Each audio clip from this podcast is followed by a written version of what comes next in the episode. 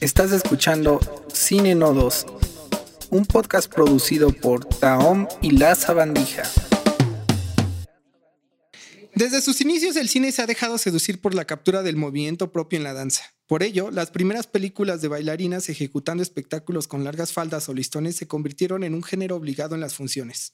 Posteriormente, el ballet acogió este medio como una forma de registro para su publicidad.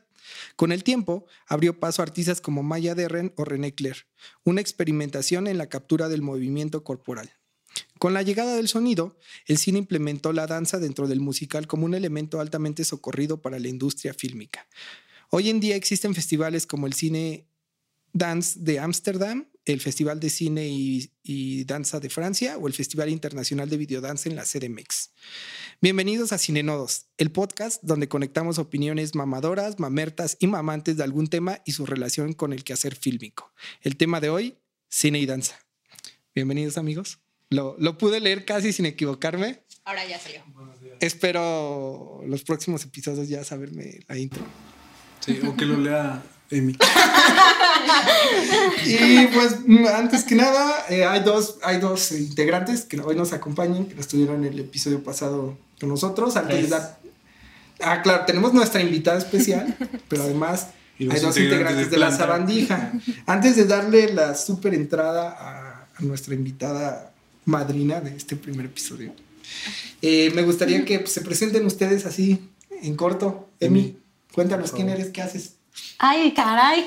Hola, yo soy Emi, eh, soy egresada de Ciencias y Técnicas de la Comunicación y ahorita me dedico a la parte de redes sociales, community manager, diseño y esas cosas, ya sabes.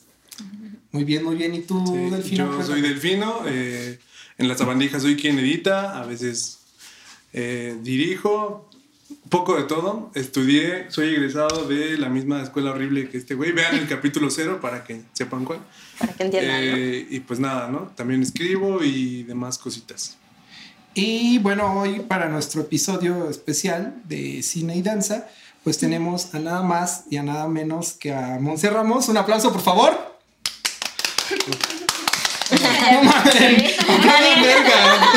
Es que me da miedo que vaya a ser como pop pop. Es que no, ya sé que no aplaude. que no aplaude. Bueno, eh, les cuento, así a grandes rasgos. Eh, Monse baila desde los seis años ballet. Eh, después inició en jazz y finalmente en danza contemporánea hasta los 16 años y pues de ahí ha estado en centros culturales, academias, cursos aquí y allá, en todos lados. Y actualmente cursa la carrera de Desarrollo y Gestión Intercultural en la Facultad de Filosofía y Letras de la UNAM. Eh, ella continúa bailando, enfocándose en la danza contemporánea, en la improvisación y también aprendiendo diferentes formas de movimiento como capoeira, dancehall, twerk y obviamente perreíto. Ah, Entonces, claro que no puede faltar. Hoy, hoy con ella vamos a comentar sobre esta relación del cine y la danza. ¿Cómo estás, Monse? Bienvenida al programa. Hola, pues muchas gracias. Estoy nerviosa pero emocionada. y nada, pues aquí andamos. Eh, sí he bailado un poco, pues a lo largo de toda mi vida, es a lo que me he dedicado. Eh, estoy estudiando una carrera, pero realmente mi pasión es bailar siempre y lo ha sido. Y pues nada, muchas gracias por la invitación. No, no, un placer siempre que quieras. Y mira, antes de, no, no es mi intención ponernos acá ontológicos y mamadores, pero a mí me dijeron que aquí era... ¿Aquí puede ver la definición de su palabra extraña? Sí, güey. A mí me dijeron aquí me íbamos a dar opiniones mamadoras, mamertas. Entonces... No se me mencionó, es irónico. no se me mencionó que íbamos a tener que descubrir nuevos conceptos y palabras. Pues es para que aprendan. O sea, podemos vamos a añadir un glosario al final del podcast. El podcast. Una nueva visión de la danza. Sí, sí. Bueno, todo esto me quedé con una duda. ¿Hay una diferencia entre el twerk y el perreito? A ver, a ver ah, cuéntanos, cuéntanos. Aquí podrán ver algunos clips de la chica perreando.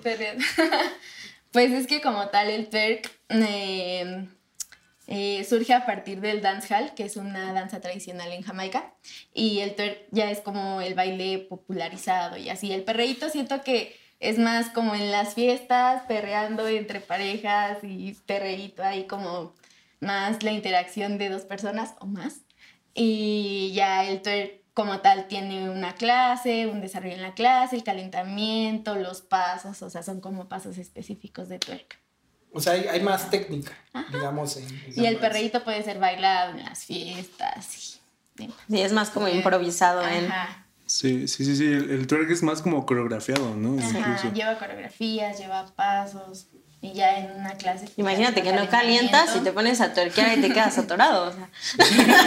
Te quedas así. o en la espalda, sí. Si Ha hay, si hay alguien que tenga un proyecto de twerk, se lo grabamos también. También un fisioterapeuta. Sí, por favor. Y este, a ver, cuéntanos entonces, a partir de esta definición que ya introdujo Daniel, ¿qué es la danza? O sea, desde tu perspectiva, más allá de la definición de, de diccionario, que, que nos serviría que nos des una cercana, ¿qué es la danza para ti? Mm, pues la danza ha sido como... mm, en mi vida, no sé, lo que, lo que siempre hago, lo que me mueve, lo que... eh, sí es de que me despierto y digo como de, ok, me pone de buenas bailar y es a, lo que me dedico, ¿no? Lo que me gusta. Bueno, pero ya como en una definición de diccionario, eh, pues puede cumplir muchas funciones, ¿no? Eh, forma parte también como parte fundamental de la comunicación humana a lo largo de, del desarrollo de la sociedad ha estado como siempre presente. Em, también ya ha, ha logrado evolucionar como hasta ser ya contemplado como un arte y no sé, ¿Y en qué consiste este arte de la danza? pues puede abarcarse desde contemplarla como mm, expresar también emociones, sentimientos, contar una historia con el cuerpo.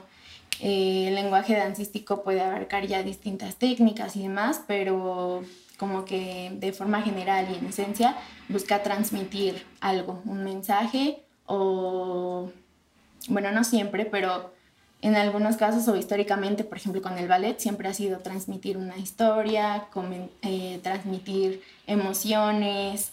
Eh, las bailarinas siempre tienen como gestos, expresiones, ¿no? Que tratan como de eh, hacerle sentir al espectador que está pasando a lo mejor por un dolor o por una emoción muy grande, una alegría. O sea, podríamos decir entonces que la danza es como un medio de expresión que se transmite a través del cuerpo. Sí, O sea, así no como es así.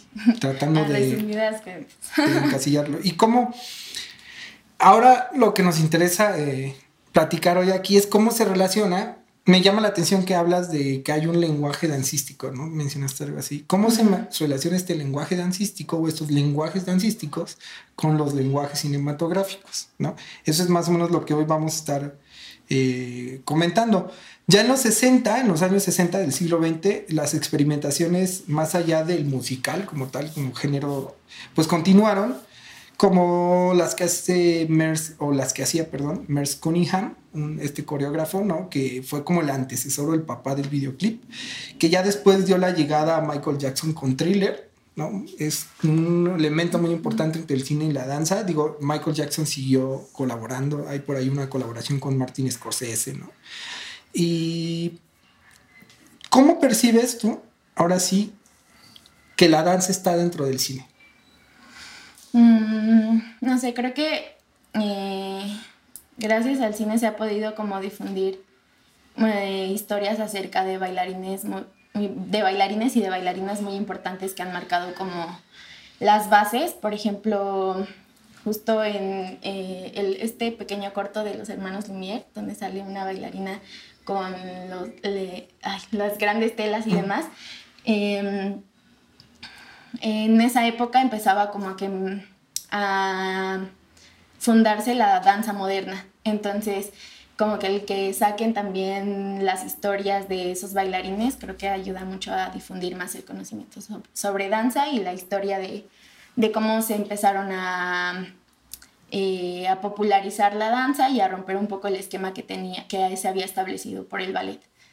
Entonces, más o menos, eh, creo que crea una relación ahí a partir de difundir y dar a conocer las historias de bailarines o también de contar como mm, cómo es el proceso de sus coreografías, cómo es el proceso de montaje. Entonces. Y sobre todo que es como una historia, ¿no? O sea, primero fue como, a ver, ¿qué vamos a poner enfrente de la cámara? O sea, cualquier situación cotidiana. Y luego ya cómo hacerlo más explicativo, ¿no? O sea, cómo, cómo un bailarín tiene o sea, cómo lo expresa, qué va a expresar, desde dónde viene, porque yo también había visto en, en, algún sitio por ahí que también venía desde las obras de teatro, desde el vestuario, todo esto, ¿no? O sea, y cómo es que eso hace, o sea, embona muy bien con todo lo cinematográfico, con el video, con lo visual, o sea, todo en conjunto ya es una, pues una historia. Y, y justo, o sea, la danza no se había podido documentar de manera eficiente de manera eficiente hasta el siglo XIX-XX, porque no existía una forma de documentarla, o sea, más allá de los manuscritos que pudieran haber existido y de que se fueran pasando de generación en generación, no se podía documentar hasta ese momento. No, digo, estaba la foto fija, ¿no? Y que de repente hacían sótropos, ¿no? Como muchas cosas en movimiento. Ah, sí, claro, pero, pero no sigue sin captar la esencia de la danza, que es ese, el movimiento tal cual, secuencial, ¿no? Porque en una foto puedes captar a lo mejor cinco segundos. Y sobre todo las miradas, o sea, siento que son muy importantes, o sea, los gestos, la cara, el movimiento de los brazos, la conexión de las otras personas, ya cuando es en coreografía. Sí, además creo que está ahora actualmente muy inmerso en todo, es decir, tenemos por ejemplo Pixar, que ha trasladado la danza, incluso animales. Tenemos películas de animación, me gusta mucho, ahorita me acordé, Dumbo, tiene toda una secuencia que expresa a través del baile lo que es estar borracho.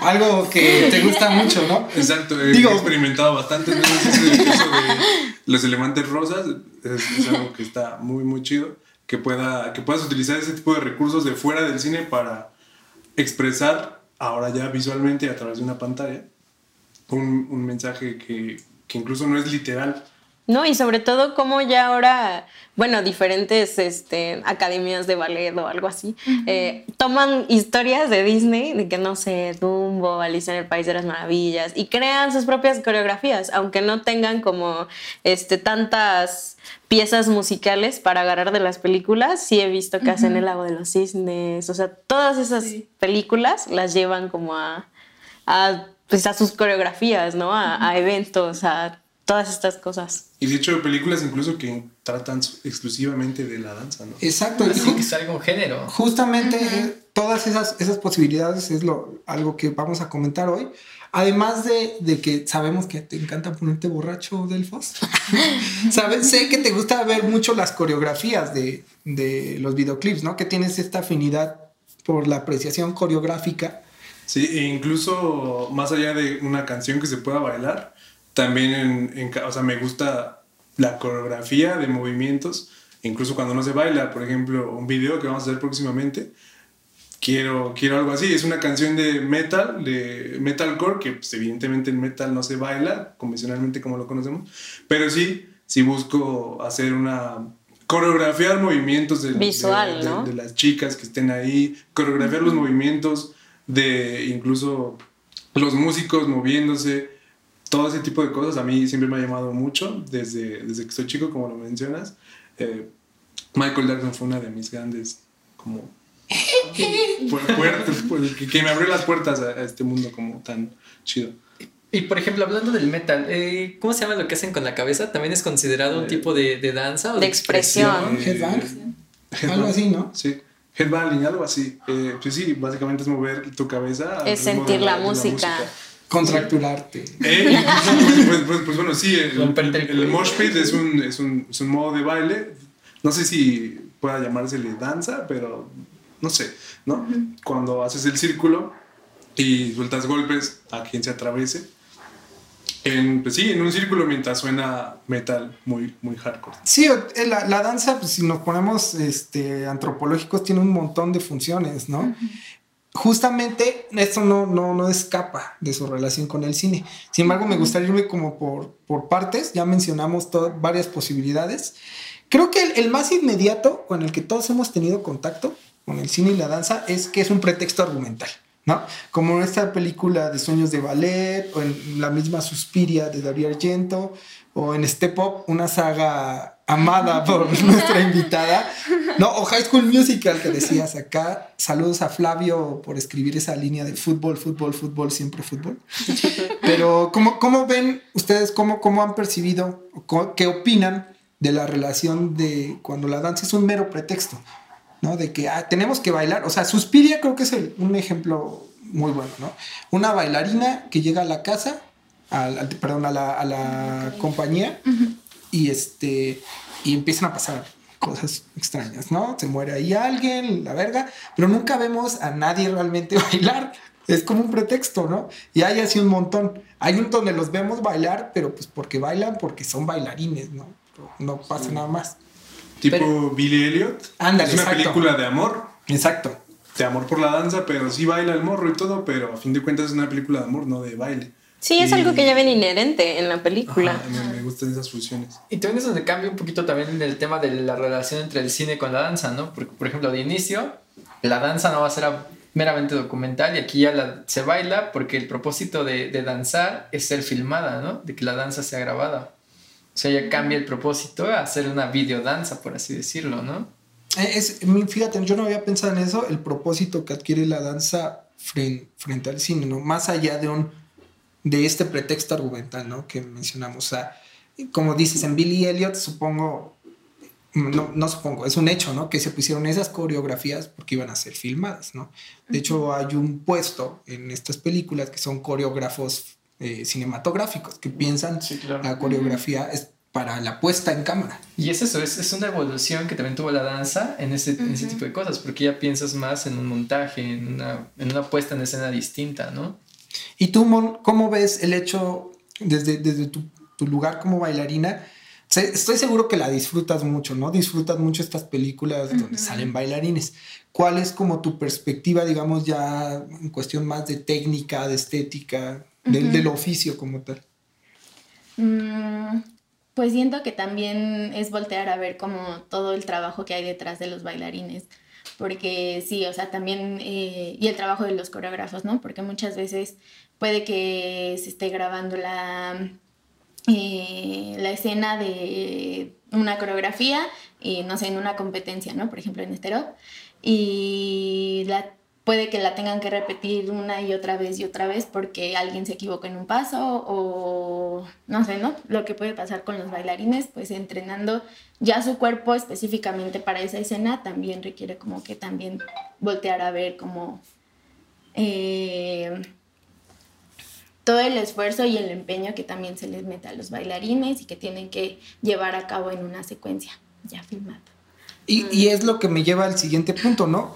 Este registro ¿no? de, la danza, poner la cámara para registrar esto ya sea con funciones documentales, antropológicas o analíticas. Es decir, para, como lo mencionabas, ¿no? desde, decir, ah, no, hay, hay cierto grupo, vamos a pensar en unos metaleros haciendo el mosh, vamos a registrarlo, ¿no? Con una función antropológica a lo mejor. O vamos a registrarlo eh, con un carácter documental, como lo que hace Wim Wenders, ¿no? En Pina. Eh, o en Paris Burning, por ejemplo, ¿no? Que es todo un registro documental, quizás hasta etnográfico, ¿no? De, del Vogue, en, en, Estados Unidos. Eh, hay otros trabajos, por ejemplo, Signos de Vida y Rebeldía de este mm, Julián Hernández, donde nos habla de la vida de la bailarina de esta Gloria Contreras. Gloria Contreras, muchas gracias.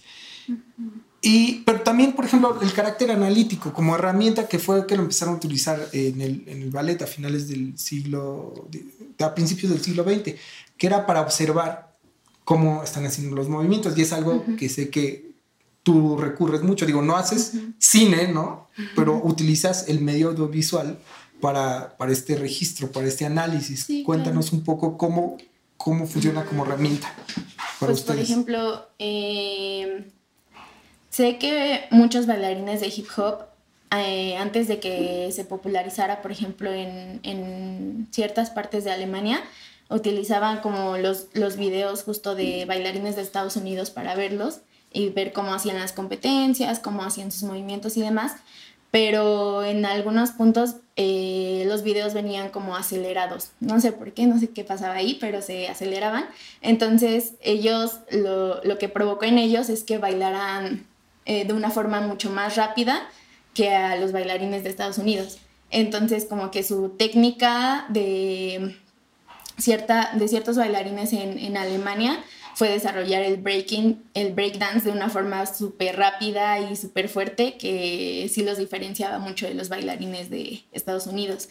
Entonces eso, o sea, pueden haber muchísimos casos como esos, pero eh, bueno, en mi caso sí tomo como mm, muchas veces el estar viendo, viendo, viendo a cada rato como las secuencias, los videos, más ahorita, ¿no? Por ejemplo, pasó lo de la pandemia y recurrir al, medio audiovisual sí fue como de ley que tenía que hacer para seguir viendo los videos, para mantenerme como en forma un poco en mi entrenamiento y no perder como la línea de lo que había llevado como presencialmente, ¿no?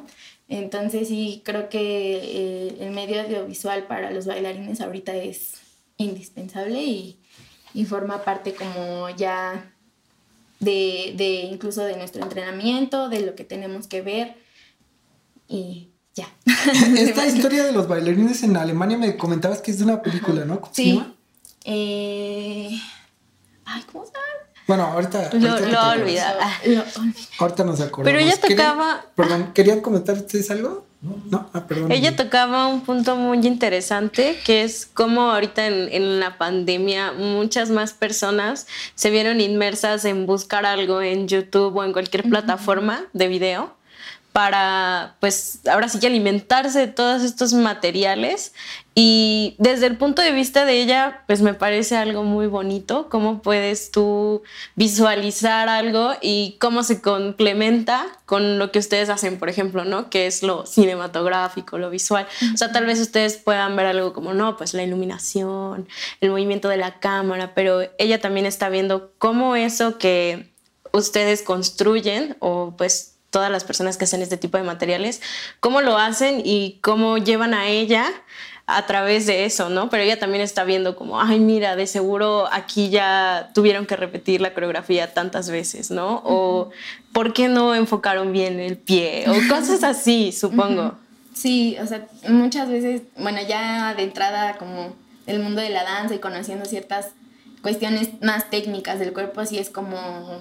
Eh, por ejemplo, en las películas de Sterop, que te fijas y dices como de, ah, ahí se paró de manos o ah, hizo un giro en la cabeza, ¿no? O sea, como que ya topando... Ves más detalles, ¿no? Como que profundizas más. Bueno, a mí me gusta más profundizar en, en, en los pasos de los bailarines.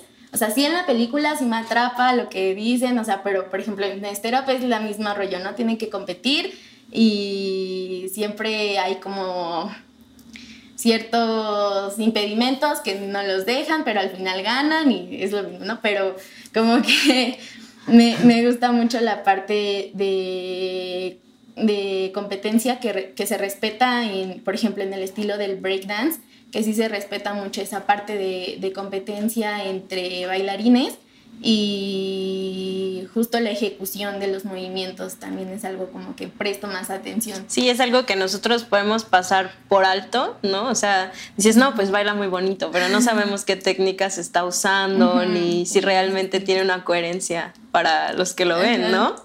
Sí, sí, sí.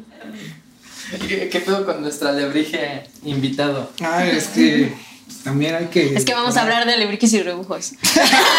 Eventualmente hablaremos de alebrijes y rebujos. Claro. Ah, antes de continuar, quería proponer una regla, ahorita que sonó el celular de este carnal. A ver, a ver, eh, échala.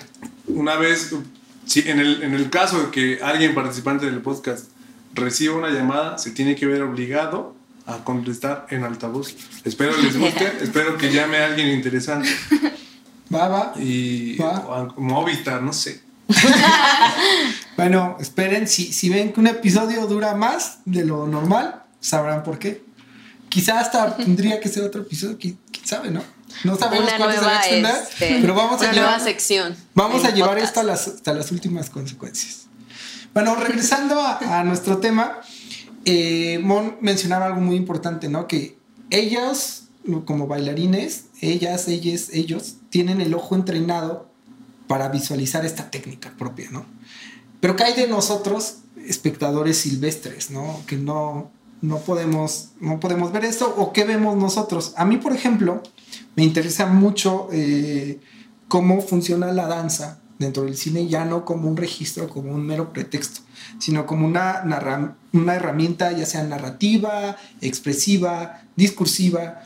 Y hay, hay, yo creo que si nos ponemos a buscar hay un montón de ejemplos, pero a mí me gustaría poner dos sobre la mesa. Una es Suspiria, no la versión de Argento, sino la de Luca. De 2018, ¿no? Ajá, la, la del güey de Call Me By Your Name.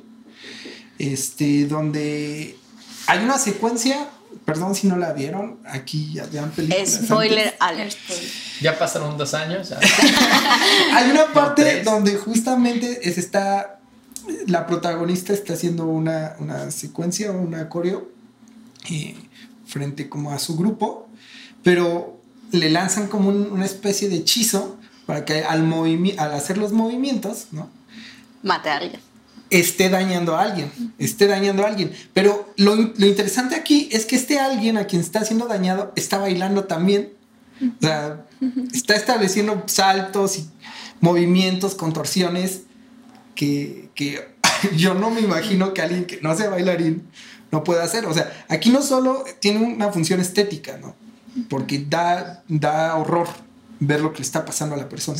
¿no? Tiene esta función estética, sino también tiene esta función narrativa. O sea, este elemento que pasa en la película es fundamental para su desarrollo. O sea, igual la danza, ¿no? Se supone que la danza tiene también una función narrativa, ¿no? El ballet en una puesta en escena está contando algo. Sí, claro. Y aquí está sucediendo. En esa escena en específico, o sea, sí, sí entiendo lo que quieres decir. Cómo, supongo que te interesa cómo ella desde abajo está haciendo una coreografía como pues diferente a la chica que está arriba. Exacto. O, sea, o sea, ella va para un lado y la otra chica va para el otro y se le quiebra el cuello o la pierna. O sea, están en una batalla. Sí, están haciendo una coreografía, pero no están de frente, una está arriba de la otra. O sea, pensando en esto, por ejemplo, en un montaje escénico, tendríamos que dividir el, escenario en dos lados, en uno decorarlo de una forma, en otro, ¿no? Y acá no, acá se construye mediante el montaje, que era algo y con espejos. Exacto, un montaje paralelo, ¿no? Un montaje donde vemos acá se mueve, acá se quiebra, acá entonces nos estamos pasando de un espacio a otro, de, un, de un sentimiento a otro, ¿no? Porque vemos por un lado la excitación de, de una de las bailarinas y el dolor ¿no? de, la, otra. Si tú estuvieras viéndolo en un escenario, o ves una o ves otra, ¿no? Puedes tú ahí hacer tu montaje mental, ¿no? Y ahí es en donde entra esa coreografía de la que habla Delfino, ¿no? La visual, cómo nos van llevando por ese camino, de que estás viendo cómo lo disfruta la protagonista y cómo lo sufre su compañera, o sea, y vas, o sea, te lleva como a un, a un estado de, ay, o sea, sí te, sí te causa horror, la verdad. Eh, por ejemplo, también en otra peli que es Julie de Isiar Boyain, eh, donde nos cuentan la historia de este bailarín cubano, ¿cómo se llama? Carlos, Carlos Acosta. Carlos Acosta, eh, que se interpreta a sí mismo. O sea, desde ahí a mí ya me pareció muy interesante, ¿no? Una película de un personaje, es una biopic de un personaje que se está interpretando a, sí mismo, ya jugando como en estas barreras de la no ficción, que siempre me encanta. Y él también interpreta sus propias coreografías, lo vemos ejecutar sus propias coreografías, incluso en una puesta en escena donde los está ensayando y de ahí nos vamos como a sus recuerdos, ¿no? A verlo a él de niño, en toda esta práctica. Lo que me llama la atención de esta película eh, es que esas secuencias de las coreografías están prácticamente completas o hay, hay fragmentos que son importantes. Es decir, si tú no ves esa coreo, no tiene el mismo peso dramático. Aquí me llama la atención que la danza tiene una función dramática. ¿Tú cómo, ¿Tú cómo ves esta película en particular, no? Es una de mis favoritas también porque la filman justamente se van a, justo cuando pasan a su historia de cuando es niño. Este me gusta mucho que regresan a los lugares de su infancia directamente a Cuba, ¿no? Y también, ajá, ese viaje que te hace eh, trasladarte a sus recuerdos, pero después este, ya lo ves de adulto, trabajando como coreógrafo y trabajando en su compañía, independiente ya de, del ballet, se mete más como a contar historia, bueno, utiliza más la técnica contemporánea, de danza contemporánea, pero sí, o sea, como que el viaje que nos hace eh, regresarnos a sus recuerdos y adentrarnos en, en, en, donde creció, en donde su familia también, este, su papá lo regañaba porque quería meterlo a ballet y él no quería y siempre le, le, llevaba la contraria, ¿no? En todo, entonces sí es como que un viaje muy chido como de regresión y luego al presente otra vez de, de su vida eh, como, como coreógrafo. Entonces sí, es... Sí, es, es, una película muy buena, si no han tenido la oportunidad, recomendación de... De, de la semana. De la semana. Del mes. Véanla porque creo que aquí la danza, además de lo dramático, funciona con lo que hemos mencionado anteriormente. Es el pretexto argumental. Ok, vamos a contar la historia de un bailarín, uh -huh. ¿no? Es el registro, estamos viendo el registro de sus propias coreografías. Tiene una función también de documental, uh -huh. ¿no? Porque nos está contando desde su voz, ¿no? Y jugando con esta idea de... Porque hay un momento donde el mismo Carlos menciona de, es que eso no pasó así, ¿no? Uh -huh. Dice, eso no es verdad, algo así dice. Dice, eso no pasó así que no haya pasado así quiere decir que no es verdad, ¿no? Incluso hay hasta una autorreflexión sí. ahí consciente, autoconsciente de la película. O sea, me pareció muy profunda, muy rica, que aborda todas estas posibilidades de la danza. Uh -huh. Eh, y además no es aburrida, ¿no? O sea, a mí me encanta ver películas aburridas. Ahorita mencionaré alguna aburridísima. Pero esta es, o sea, explotan, explotan la danza con el, la, la, narración cinematográfica, el poder cinematográfico a todo nivel. Me, me viene a la mente una, un momento de una secuencia, ahorita que tú mencionabas sobre los rostros, donde estamos viendo la coreo y de repente nos vamos a un close-up y vemos la expresión, ¿no? Algo que en un teatro, no sé, me imagino en, en el Palacio de Bellas Artes, aquí sí. en la Ciudad de México, pues si pagué mi boleto de 80 pesos hasta arriba, pues no les voy a ver nunca la cara. Lo estás viendo en conjunto, ¿no? ¿No? Exacto, como... ves como... Desde ex... las butacas y queda como, sí, topas la distancia más sí. retirado. Y, a, y aquí la cámara nos pone frente a frente, ¿no? O sea, uh -huh. eso, eso me, me... Y sobre todo los detalles, o sea, ella hablaba de algo, bueno, ustedes estaban hablando de algo muy interesante, que es como la, una pieza musical sirve para para darle sentido a la historia. O sea, ahorita mientras estaban hablando de esta película que yo no vi, pero que es una recomendación, se me vino a la mente Chicago, como es un musical muy bonito y que te lleva, realmente sí te lleva a una expresión que dices, oye, o sea, quieres seguir viéndolo porque quieres ver cómo van a solucionar o cómo te van a ir presentando a todos esos personajes, ¿no? O sea, te presentan a Mama Morton, a Roxy, o sea, y cada, y, y bueno, cuando llegan al, al, punto de cuando son encarceladas, uh -huh. ¿no? Cómo toda esa coreografía me encanta, o sea, sí.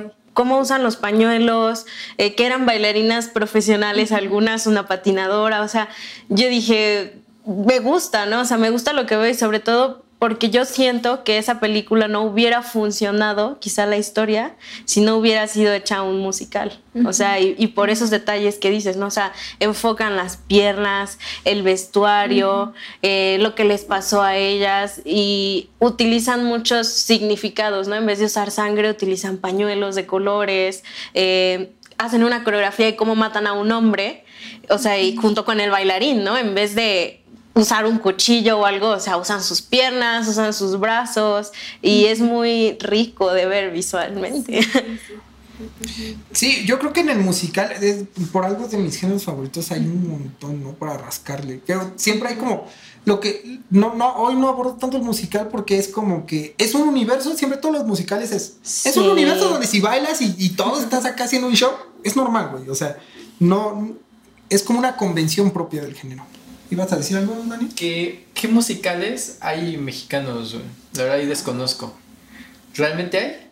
Gran, gran, gran, gran, gran pregunta. pregunta ¿eh? Mira, porque ahorita no se me viene ninguno a la mente, la verdad. No, ahorita igual me agarraste en curva, no me acuerdo. Es que la mayoría mexicano. son muy hollywoodenses, ¿no? O sea, sí. siempre es como piensas en musical y piensas en Hollywood. O sea, sí, es un, es un género gringo desde su nacimiento. Digo, en el. En quizá, quizá si les cargas en el teatro como tal, sin cine. Sí, sí no, en bueno, el de hecho también. Por ejemplo, se han hecho Chicago No, pero para México original- en el teatro. mexicanos. Sí, no, sí, Pero estoy original, seguro que no. Estoy no seguro O sea, si te a buscar en la cartelera de, de oferta de teatro que hay ahorita, más de la mitad son musicales. Sí, sí, y ahorita no se me viene a la mente. Pero no estoy- sabemos de alguno propio, ¿no? O sea, sí son musicales como O sea, de- o latinoamericano, porque tampoco se me viene así uno muy clavado. Hay, hay uno donde sale esta Madonna, ¿no? Que es de, de Perón, que es un musical. Tiene rato que lo vi. No, no recuerdo de dónde es la producción, pero es, un tema latinoamericano. Debe de haber más. O sea, porque Mira,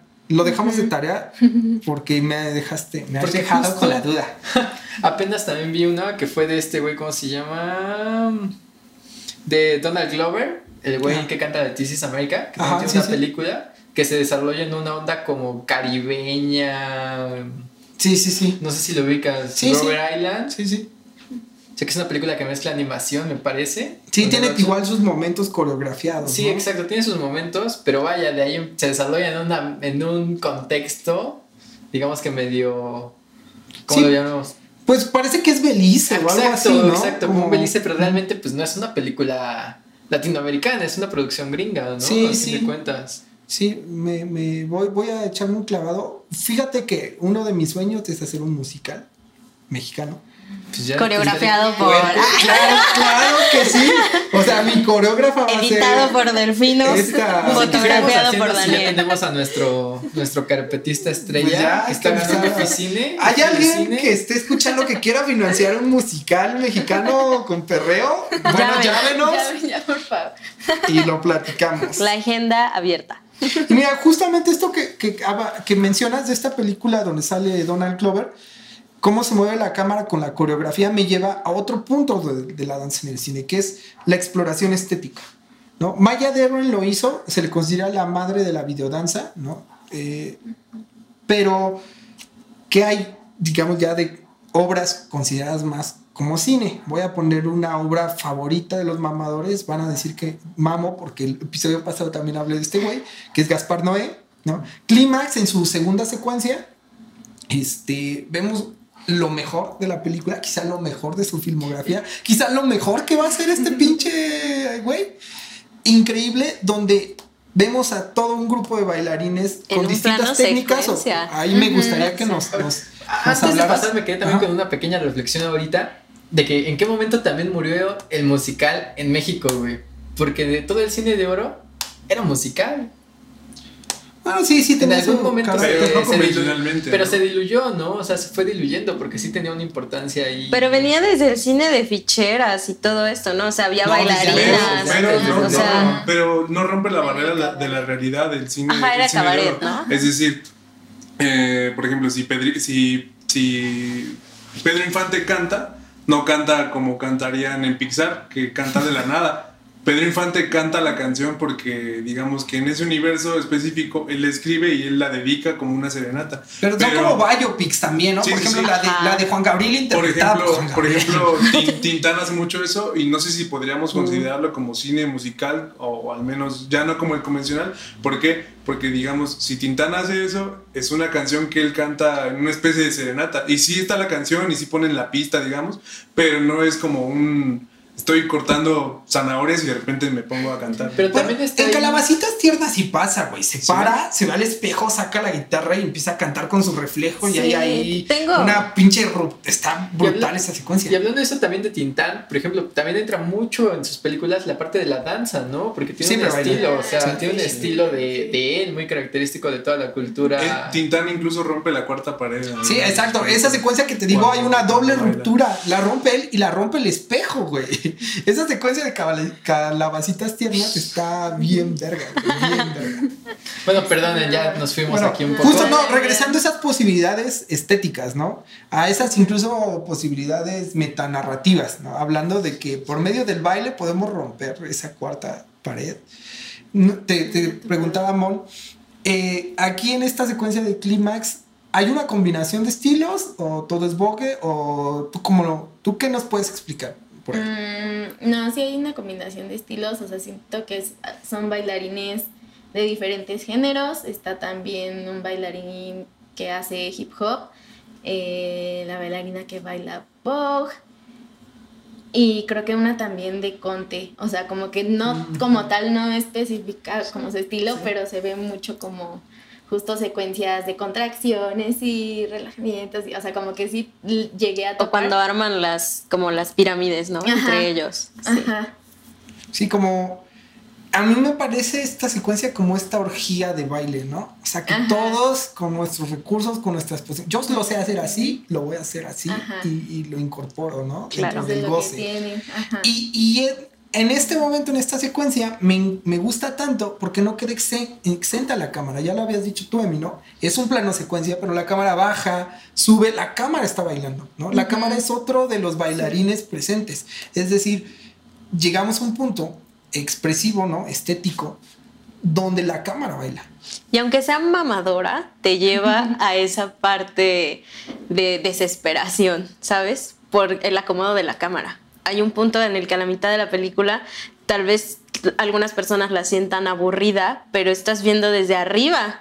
Ya cuando ellos ya están, ya habían tomado el ponche y todo esto, están desde arriba grabando cómo van cayendo uno a otro, a otro, y va, o sea, y ves una rueda como de más de 15 minutos de ellos bailando y tú ya estás mareadísimo, ¿no? O sea, siento que es un buen recurso y que tiene que ver con la estética de la que tú hablas. Y también antes de que se me pase, cómo una coreografía funcionaba a través de la cámara, ¿no? O sea, aquí estamos hablando del plano secuencia. ¿Cómo le hicieron para no equivocarse, ¿no? O sea, ¿cómo le hicieron para realmente, porque nunca dejaban de bailar? O sea, no es como que les dijeran, ay, mira, aquí vamos a hacer un corte, aquí vamos a hacer... No, ellos no dejaban de bailar.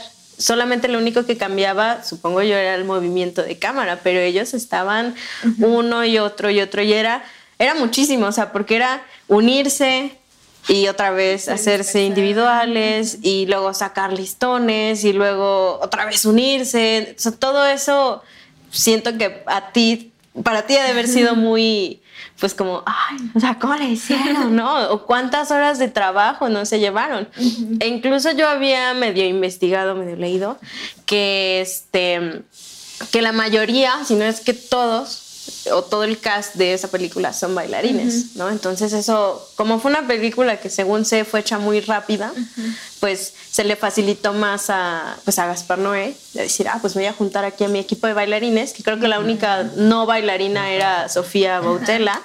Y que tú, imagínate también el peso de ella, ¿no? Así de, estoy con un montón de bailarines, yo también tengo que poner de mi parte para dar una expresión corporal y sobre todo ella que es, o sea, que es la que es la protagonista, ¿no? O sea, cómo se ve a sí misma en el espejo, cómo siente que se quema, cómo va viendo todas estas cosas en la película.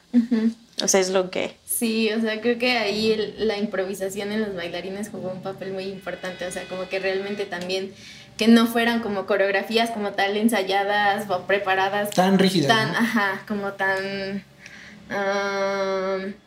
ajá, practicada tan exhaustivamente, creo que también le dio mucho... Fluidez, Mucha fluidez a, a los bailarines y que tuvieran justo también esta como libertad un poco creativa de, de, ponerse a explorar, aunque los grabaran o no los estuvieran grabando, ellos estuvieran como improvisando la secuencia, no sé. Y ya si eres un poco más, así como yo, que me encanta investigar quién salió, por qué salió, de dónde viene, pues conoces a los, a los bailarines, ¿no? O sea, había ahí entre ese cúmulo de personas una bailarina que me llamó mucho la atención y dije, wow, o sea, me encanta cómo se mueve. Entonces me puse a investigar, ¿cómo se llama? ¿No? Y empecé a ver que todos tenían un perfil diferente en Instagram y hacían cosas diferentes, igual con medios audiovisuales, ¿no? O sea, las chicas que hacen voguing y, o sea, el otro que hace, creo que es como hip hop. Y dije yo, wow, o sea, también es una plataforma, o fue una plataforma para ellos, para ese poco porcentaje o mucho de personas que sí se meten a investigar quiénes son, por qué lo hacen y sobre todo que los puedan invitar a trabajar en más películas o proyectos parecidos dentro de la danza. Parte también de esa, de esa película es que me parece que se ha hecho como en 10 días, ¿no? 10, 15 días. Que se nota en el guion. Express, ¿no? que ha sido un proyecto así de que se habían encerrado un par de días a hacerla Sí, muy, muy, muy de Gaspar. Mm, sí, muy experimental. Muy... De hecho, la próxima que va a sacar va a ser así, ¿no? Creo que la grabó en dos semanas. Una bronca así. Mm, ¿La de Canes? Yo no, ajá. ¿Cuál? La de-. No, ahorita hay una que es. ¿La de Luz Eterna? Eterna ¿no? está en- pero en Cannes se estrena. Pero Lux No. Eterna ya estaba, ¿no? Sí, estrenó Eterna el año ya está. pasado. si no me. La que yo digo es unos- una pareja, creo. No sé Ah, si- sí, es la próxima. Sí, es la próxima. Y por ejemplo, tú, Mon, hablando de estas diferencias de montaje escénico y montaje cinematográfico, ¿cómo te enfrentarías? Digo, ahorita ahí vamos a contarnos toda nuestra experiencia de cómo nos hemos enfrentado sin saberlo, ¿no? Que seguramente nos hubiera hecho muy bien tener a una coreógrafa asesorándonos, pero ¿cómo tú te enfrentarías a poner una coreografía? Para un plano secuencia, pues pones al, tal cual a la cámara a bailar, ¿no? Pero, por ejemplo, como lo que hacía Maya Deren, que era fragmentar el cuerpo para el espectador, ¿no? ¿Tú, tú, ¿A ti qué te gustaría hacer? Pensemos en que ahorita llegan, nos dan varo, va- hagan su musical. te digo, órale, Mon, vamos a empezar a trabajar en la primera secuencia. Mm.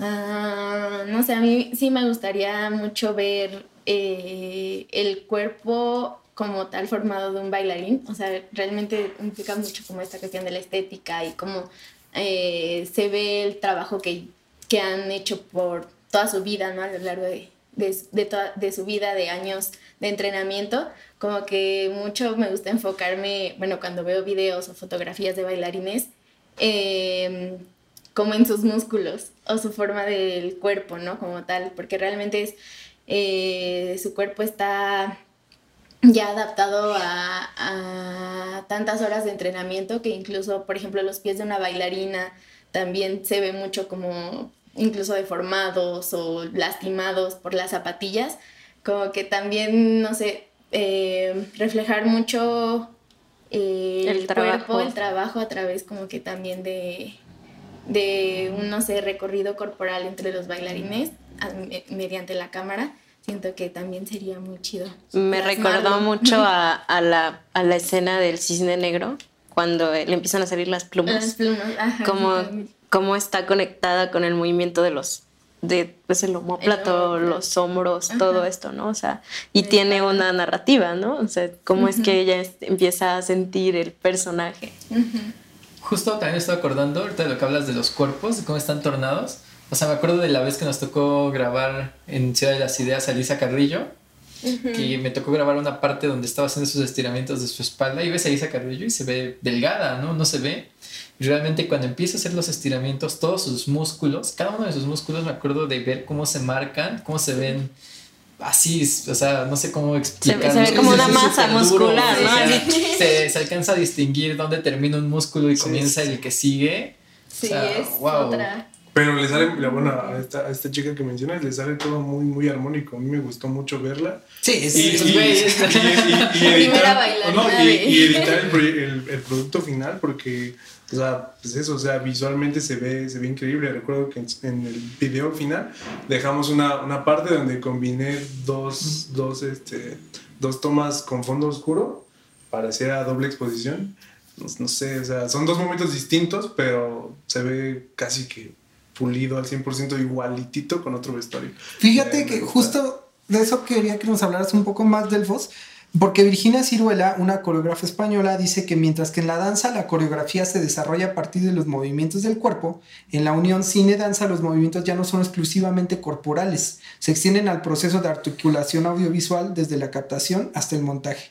Esto nos permite con posibilidades esto nos permite jugar con posibilidades temporales, los montajes y los efectos añadidos que manipulan el tiempo y modifican la percepción del cuerpo y los movimientos. O sea, sin duda, cuando, cuando lo pones en un, en un escenario, hay un montaje escénico, ¿no? Ya lo dijo Moon. Pero tú háblanos justamente de esta experiencia que has tenido editando videoclips, editando estas, por ejemplo, eh, grabaciones que hicimos de, de Sofía Carrillo, de... Elisa. Perdón. perdón. Este, no, no, no, detengámonos ahí. Te traicionó tu subconsciente, güey. No, cuéntanos del con, Sí, por favor, pues, no me mira, dejes a mí, a mí creo que, creo que el, el hecho, el hecho de ya tener un producto audiovisual de una coreografía te da a ti como editor o creador, digamos, como lo quieras llamar, eh, mucha posibilidad de experimentación. ¿Por qué? Porque he editado varios videoclips en los que, no sé, eh, hay movimientos, ya ella nos podrá decir bien cómo se llaman, yo nada más lo digo así, ¿no? Pues digo, digamos que la bailarina hace esto y así, ¿no? Rectito. Entonces, a ti como editor te da la oportunidad de jugar con curvas de velocidad, jugar con, con montajes de, o sea, distintos, de ir descubriendo una mejor forma de contar el videoclip, el corto, el, producto que sea. Está, está muy chido que, que, eso, que una vez teniendo el registro visual, el registro documental, pueda uno ya experimentar con otro tipo de cosas. O incluso si tienes dos tomas con diferentes exposiciones, combinarlas. Haces como intervenciones en el video, ¿no? Sí, o sea, te metes, o sea, digamos que te vuelves, cuando eres editor, una especie de como le haces un arreglo a la coreografía. Sí, como, una coreografía audiovisual. Está, está muy chido, pues. ¿Sabes? Y esto, este ah, perdón, esto también que habla del fino justo me lleva a una reflexión de realmente creo que tenemos que clavarnos un poco más en la parte de la danza para lo que hacemos, ¿no? Que son principalmente videoclips. Creo que tenemos que darnos un clavado un poco más profundo para poder vaciarlo y seguir mejorando ese aspecto nuestro del montaje. ¿no? Sí, pues experimentarlo. Nuestra hay que empezar a bajar presupuesto. es, lo que le, es lo que le iba a decir a Daniel. O sea, ahorita me acordé de un videoclip de Bruno Mars, por ejemplo, va a ser un ejemplo muy vago, pero es él bailando en un fondo blanco y las personas que editaron el videoclip pues le dan movimiento, colores, eh, formas al baile, ¿no? Entonces, como, o sea, hablo de esa intervención que para el espectador es muy, pues bonito, ¿no? Dices, ah, es, algo más creativo, es algo que está conjunto con la danza. Sí, e incluso puedes hacer ímpetu en los cuerpos, digamos, cuando está bailando y para, para sacas un frame y, lo, le haces una pequeña animación o le pones un contorno blanco ahí en el after, ¿no? O sea, Está, sí, sí, sí. Hace la diferencia. Y mira, por ejemplo, esos retos y posibilidades a las que te has enfrentado como editor, ¿no? Daniel y yo como fotógrafos hemos estado en varias cosas con Brenda Roche, por ejemplo, y a veces no hay tanta posibilidad o no había tanta posibilidad de preproducción. Entonces era más o menos improvisar con la cámara, ¿no? Yo me recuerdo una vez Mon me dio como una clase eh, exploración de improvisación que me voló la cabeza. Neta, fue como a su máquina, ¿no? A su máquina. Así de, de, de, le ponen el meme. De Asami. Eso, eso, ya sonó como que los 30 te soplaron. quería, quería referenciar a Asami. Mira, ya no le digas más que te va a romper tu mandarina en gajo. Uy, ya, Tu Mauser, güey. Tu Mauser. Es que aquí... va a mandar a la goma. probablemente, probablemente. Bueno, no vuelvo a citar a Sammy. La idea es que después de esta, de esta improvisación que, espejo, ¿no? Que, que, tuvimos aquella ocasión, dije, si hubiera sabido esto antes de, de, haber registrado, haber hecho ciertos trabajos con, con Brenda, probablemente hubiera movido mejor la cámara. O sea, incluso me acuerdo una vez que fui con Germán, que nos acompaña, a registrar una coreo que había hecho para su videoclip Fantasmas, que lo pueden ver en las redes. Este, y yo no sabía exactamente qué lente usar para captar a todos. Qué, cómo hacer esos jump cuts. Fue un momento de, de improvisación. Dije, si un día me, me tengo que, que, meter a registrar, a hacer un documental, ¿no? De manera directa de bailarines, yo no había pensado en qué lentes usar porque hasta ese momento que me enfrenté, ¿no?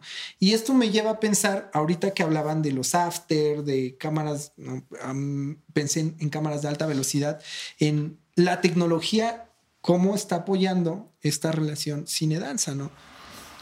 Y también tiene mucho que ver con tu experiencia, o sea, ya lo dijiste. Primero no lo sabías y después tienes un acercamiento con alguna persona que sabe del tema que estás grabando, pues, es, un apoyo, o sea, siempre te va a servir y sobre todo con qué personas trabajes, ¿no? O sea, no todas van a bailar lo mismo, no todas van a expresar lo mismo y siempre pues vas a ir así que en crecimiento, ¿no? De tu conocimiento sobre lo visual. Sí, sí, y, por ejemplo, pensando en cómo llegaron estas tecnologías a ciertas películas, eh, me llama también cómo le dan la vuelta Bean, Benders en Pina hace entrevistas a cuadro, ¿no? Algo típico del documental, ¿no? Pero no solo hace entrevistas a cuadro, sino creo que hace entrevistas dancísticas. Están hablando de Pina y los bailarines están bailando algo de Pina. Y ellos están expresando algo sobre Pina con el propio cuerpo. O sea, estamos viendo entrevistas corporales, ¿no? esto claramente nunca hubiera sido posible sin la llegada del cine, ¿no? La llegada del cine da estas posibilidades. Pero ahora hay otra, hay cámaras de alta velocidad, ¿no? Que nos permiten, como decía Delfino, hacer estas curvas de, de velocidad. No es lo mismo si, si hubiéramos grabado a Carrillo en 60 cuadros, ¿no? Que creo que fue como lo hicimos. un- Eh, lo, dejé, lo dejé así, pero sí, sí estaba a 60. que a otra que hayamos tirado a 24 si lo hubiéramos tirado a 120, ¿no? Las posibilidades aumentan. ¿Cómo ves tú esta perspectiva, esta relación que da la nueva tecnología a, a la expresión dancística? Porque también está, por ejemplo, eh, la película de, de Wim van der Keibus, la de Blush, donde no hay diálogo, bueno, hay algunos diálogos, pero realmente es pasar de un escenario a otro y poner a los bailarines a explorar este entorno. Y bueno, también me gustaría preguntar algo, así como de- desde tu perspectiva de bailarina. Eh, haces una coreografía que te costó un mes eh, armar y yo vengo y digo, ah, pues sabes qué le voy a meter esta curva de velocidad, sabes qué le voy a poner este zoom, sabes qué esto, lo otro. ¿No hay ahí como un conflicto o, o- o sientes que sí le da un punch a la, a la danza o, o sientes que, que no?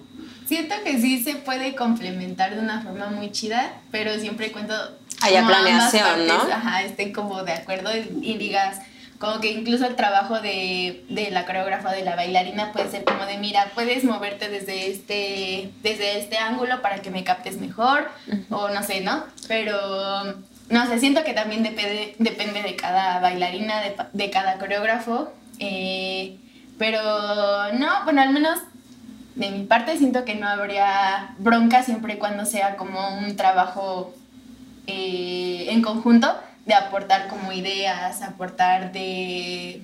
eh, ajá, como diferentes... eh. Pues sí, como la creatividad de ambos, ambas partes para que no, no, no traspasemos, o sea, que yo no, no, no invada tu, tu arte, ¿no? Digamos, ¿no? No, y sobre todo la organización, creo que es muy importante, ¿no? O sea, en caso de que ya se tenga una coreografía hecha, pues es como, mira, Sí, te voy a bien. presentar mi coreografía y tú la observas, me dices más o menos a grandes rasgos qué puedes hacer y ya yo, pues te digo, me gusta, o mira, puedes agregarle esto, quiero que te enfoques en la protagonista de, de mi coreografía y yo lo pregunto porque incluso a veces en, en nuestro medio sucede cuando, por ejemplo, y me, y me ha pasado algunas veces, ¿no? Yo que edito más, me entregan el material, ¿no? Y uno como editor, pues ve así desde cero y sabes qué, agarro y muevo y así. Entonces cuando te enfrentas con el director, creador original como de todo el producto, pues te dice, no, es que esto no va así, ¿no? O siente que invadiste un poquito de su, de su onda, de su arte, del mensaje que quería, porque tú hiciste otro. Yo lo, lo pregunto en función de esto, porque a veces pasa, ¿no? Sí, y, y justamente creo que es el montaje, hablando de, de- esta relación, debe conservar la energía y hasta cierto punto la espectacularidad ¿no? de, de la danza, pero al final todo esto como que se va a destilar de acuerdo del montaje ¿no? que, que, que escojamos. Sí, pues al final puedes darle un giro completamente distinto al que a lo mejor la, la intención de la danza traía, ¿no? A través del montaje. Y, y, por ejemplo, ahí tú, tú cómo ves, digamos, como coreógrafa, pones, eh, harías la, pensarías la coreografía exclusiva para, o sea, te meterías en, en- en cuestiones técnicas, para ser más específico, decir, ah, cómo lo van a tirar, cómo lo van a grabar, con qué lente, para pensar cómo explotar esta, estas posibilidades de la danza. Sí, creo que sí. O sea, sí, realmente mm, puedes explorar también diferentes formas de captar el movimiento y eh, con tu propio cuerpo también como... Darle intencionalidad, Ajá, ¿no? Darle, le- o sea, cómo, cómo se podría ver reflejada en la cámara, ¿no? Si te imaginas como de si pongo mi mano aquí y me enfocan desde cierto punto, eh, ¿qué pasa entonces si me acerco o la retiro rápidamente? No sé, o sea, como que sí me pondría a pensar también eh, en formas en, eh, de movimiento, en posibilidades que, que mi cuerpo me permitan hacer para sacarle provecho como también a utilizar. Decir que nada más quiero que me graben con unos Master Exacto. Prime Radiant. y, Mira, no- y justamente aquí Virginia Ciruela también eh, menciona que una de las posibilidades que da el cine es poder rebobinar los movimientos y verlos al revés, ofreciendo una apertura hacia lo imaginario. y, y facilita la invención de nuevos pasos. Ralentizar y acelerar la velocidad de la imagen permite modificar el tiempo de la danza. Los planos y las perspectivas pueden subrayar el movimiento en sus formas plásticas y el montaje para asociar distintas ideas. A través de la imaginación del director, los efectos fílmicos y las técnicas cinematográficas, el, espectador posee una nueva percepción del cuerpo bailando. Yo cuando leí esto dije, inventar nuevos pasos, awesome. Sí, no, ¿sabes? Ah, hay, su hay- hay varios máquina. proyectos que ya están como incursionando en eso. Por ejemplo, aquí hay un video del grupo Avatar, es de hard- no sé, no sé qué, qué género ¿Qué es, es metal. Se llama Torn Apart, si pueden echarle un vistazo. Es un video en el cual la canción y absolutamente todo está al revés, en, o sea, en cuestión cuando lo hicieron en la producción, el playback lo hicieron al revés para que en edición todo, la coreografía de golpes y todo lo que estaba sucediendo en el video, lo reproducen ya al revés y, o sea, es, es como normal, pero se ve extraño, ¿me entiendes? Como el video de esta chica, ¿no? De Madame Recamier, de cómo, o sea, cómo todo lo grabaron igual hacia atrás y es una coreografía, o sea, bueno, no de baile, pero sí de movimientos, verde, ¿no? ¿no? La de Sí, luz porque- verde. Y te digo, este está grabado hacia atrás y, in- e invertido para que parezca normal. Entonces se ve muy extraño, pero es un producto muy agradable de ver. Innovador. Y también está medio, medio creepy porque pues, es una canción a fin de cuentas de... Y dice, hola diablo. Bueno, y, y hablando de esto de- hablando de esto de la danza y las nuevas tecnologías, o sea, ¿qué va a pasar cuando nuestros bailarines ya no sean humanos, güey? Ay, no, que A ver, a ver, a ver. O sea, ¿qué va. ¿Qué va a pasar cuando ya no sean humanos nuestros bailarines, güey? Porque creo que eso ya es algo que está a la puerta de la esquina tocándonos. Porque, por ejemplo, puedes. Lo que pasa con los videojuegos, ¿no? Que a lo mejor mapeas todo con sensores y le pones un traje a un güey y mapeas el movimiento y luego lo puedes alterar para hacer movimientos que a lo mejor humanamente no puedas. Sí. y Como eso en el todavía la injerencia humana. ¿Qué va a como en el Super Bowl de ahorita de The Weeknd. Si viste lo que, o sea, cómo lo construyó, o sea, también No me acuerdo. ¿No, no, lo, ¿No lo viste? Pues igual tiene algo que ver con lo que estás diciendo. O sea, sus bailarines y la iluminación y todo fue un poco más diferente a lo, a Pero lo bueno, lo que- convencional. pero lo que estoy hablando es como ya quitarle En la un- parte un futuro. humana, ¿no? En un futuro que no está tan lejano. A ver, ¿qué nos dice la voz del cuerpo? No, espero que nunca pase. Ah, no, es que mm, pues nos quedaríamos sin chamba primero. Eh, pero, ay, no sé, o sea, es que como desde la experiencia personal y siendo ya como bailarina, sí, eh, ay, no sé. Sí Siento que- feo.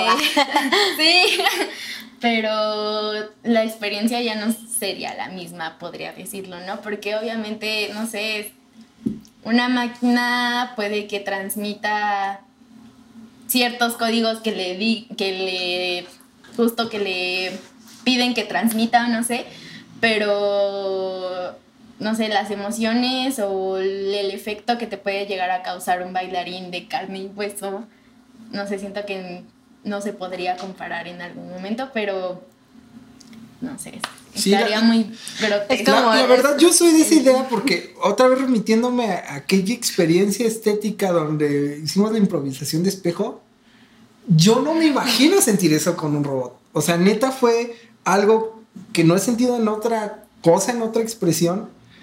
Y fue corporal. Yo no sé, ¿no? Si alguien lo vio, no vio, nadie lo estaba viendo, no estamos tú y yo.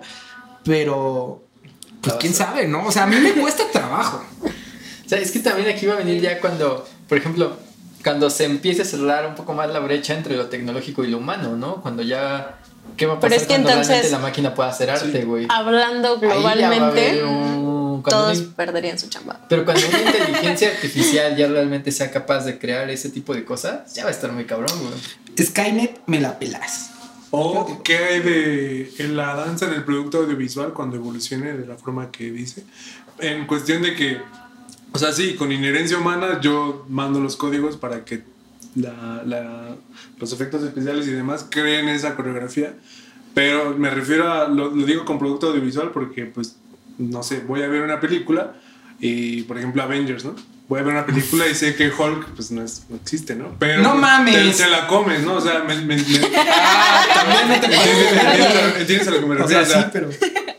en ese sentido no hay como ya que, ya que entras en el universo, no hay nada que, que sea falso dentro de. Pero entonces ya estaríamos y ahí ya hablando. No necesitaríamos de bailarines humanos. De algo, o sea, ya estaríamos hablando de algo que sabes que no te va a transmitir algo como, el, como lo hacía la no, pero es que, danza. o sea, es ya que sí vas lo así transmite. como. O sea, yo por, Es que sí, por eso es- exacto. sí lo transmite, porque, por ejemplo, otro, un ejemplo muy distinto, en el Hobbit, Pero es el fantasía. ¿eh? dragón Smaug, Sabes que no es real. evidentemente. Ah, no pero es que hay real, una captura de pero- movimiento detrás. O sea, por Ah, eso no, no, el no. movimiento, la expresividad pero- del actor. No, no es a fin de cuentas. O sea, ¿a ti te gustaría ver a un bailarín así? Una vez, de hecho, lo hablábamos. Le digo, no mames, qué cabrón sería animar este movimiento, un movimiento, no me acuerdo cuál me estabas enseñando, cuál de todos que me cuestan un chingo. que dije, animar esto estaría cabroncísimo. Digo, creo que sería más fácil hacer la captura de movimiento, una captura de movimiento más cabrona para poder llevarlo a animación. O sea, necesitaríamos Sí, es- estar a un nivel muy cabrón. Imagínate que veas cómo se mueve el músculo de, de la pierna, el chamorro. Cuando se amarra, ¿no? Eh, Así. O sea, eso no lo ves en una animación todavía. Pero yo creo que sí, eventualmente lo vamos a ver. No sé, yo creo que ya con los nuevos avances ya Sí. le estamos Quizá en unos dos años, quizá. Sí. No, yo No, creo yo que sí creo- ya existe. No, ya Sí, ya existe. existe. Y la verdad es Bueno. que yo empecé a ver ciertas así, me quedé clavado en los videojuegos, ya tienen ciertos avances muy densos en eso. Yo, yo no he visto captura de movimiento de, de bailarines, pero me has Sí, dejado con visto otra duda, pero-. Y bueno, esto me lleva a, a con lo que me gustaría cerrar. Es cómo revalorizar justamente esta función de los bailarines a través del cine, que es eh, lo más inmediato quizá el género documental, ¿no? O los, los géneros de la no ficción. Por ejemplo, ya mencioné el, documental que hacen de Contreras, que hace Julián Hernández, ¿no? Aquí vemos una bailarina que no nada más nos cuenta su vida, nos cuenta su oficio la vemos ejecutando su oficio a una edad pues ya mayor, ¿no? Eh, o en, la misma película que, que mencioné de ficción de Julie, de este bailarín eh, cubano, también vemos a él en acción, entonces le- le revalorizamos el oficio, el arte de, que, que implica la danza, ¿no? Cómo ha jugado, eh, ya como cerrando con algo que empezamos, eh, la- el, el cine para reapreciar la, la danza. ¿no? Comenten. Ah, ah, ah. Pensando. Nos O quedamos sea, Pero porque creo que es importante que sí veamos como... La este- pregunta es este cómo re- documental. O sea, revalorizado el cine desde su a la perspectiva, danza. claro, exacto. ¿Cómo darle más valor a la ¿Cómo, danza? cómo ustedes cine? perciben que el cine ha revalorizado la danza? Pues a creo que yo, yo digo que de manera óptima, ¿por qué? Porque, o sea, la danza es algo que quizá en, en los mundos de las personas antes del cine era como, pues sí, ¿no? O sea, es un espectáculo que vas y ves y lo que quieras. Lo que pasa eh, después del cine es que, incluso de manera contemporánea, quieres imitar eh, pasos de baile, quieres bailar como tal persona. Me, me imagino que en el caso de ti, pues incluso no sé si hay algún bailarín que viste en la tele en tu infancia que dijiste, de aquí soy, ¿no? Eh, creo que sí, ya, ya ha tenido un impacto grandísimo en, en- en todo el mundo contemporáneo. Y hablando de impacto, hace un rato también hablábamos de la película de Jump It. Me acuerdo que cuando yo era niña, pues es una película de baile y cuerdas y competencias, ¿no? Y cuando iba en la primaria, fue un fue algo como en masa, ¿no? O sea, de repente aparece la película y los niños como que les llama la atención esta parte coreográfica y todos andaban con sus cuerdas. Entonces yo dije, wow, o sea, toda la escuela ya vendían cuerdas afuera de la escuela. Era como, lleva tu cuerda de 10 pesos y todos los niños intentando hacer el salto doble y, y o sea, sí se me hace que es que sí le da mucho valor a, a lo coreográfico, a, a todas estas partes de la danza, porque ya las aprecias un poco más o quieres imitarlas o quieres pues formar parte de una comunidad, ¿no? O sea, me gusta el reggaetón, me gusta la danza contemporánea y pues toda la gama que existe. Sí, no, creo que realmente si no se hubiera como desarrollado tanto la danza en el cine, no hubiera llegado como pues a diferentes partes del mundo no se hubiera popularizado ahorita, por ejemplo, ¿no? Lo que les decía al principio del twerk, que ya se popularizó, llegó a Estados Unidos, cuando pues había surgido como en cierta parte de Jamaica y solamente como en un estilo específico. Entonces sí, creo que ha logrado inspirar a muchas personas, incluyéndome, o sea, he, he visto, pues, gracias al cine, he conocido la historia de bailarines que me han impactado, que me han inspirado.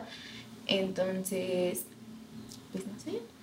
Pues mira, ahí está el, el mensaje de hoy. Centrémonos en, en, conocer las historias de los bailarines a través del cine. Exploremos estas posibilidades audiovisuales. Ahí está TikTok, Kawaii, un montón de plataformas. Sí, es ¿no? lo que, que iba a mencionar justo. También de manera, digamos, satelital, ¿no? Esta otra exploración, pero también, digamos, de, de la gente que va más allá, ¿no? Que, que digo, como de bailarines. Como pero que sigue siendo visual y ahora más corto. Sí. O sea, Sí. y rápido. Sí, no, creo que el tema es ex- extenso. Estaría Otra- chido hacer un, segundo episodio. El podemos TikTok, clavarnos mucho en la inmediatez dos. del consumo y Sí, muchas cosas de. es- hay que, va, dejamos Muchas cosas pendiente. mamadoras y mamertas.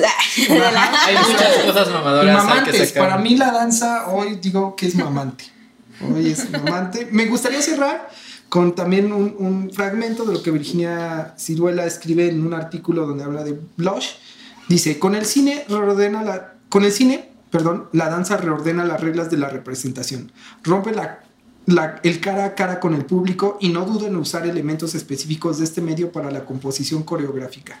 Fragmentar el gesto, repetición de una secuencia, efectos de plano general y de focalización, fundidos, encadenados, elipsis narrativas y montajes acelerados. O sea, todo el lenguaje, ¿no?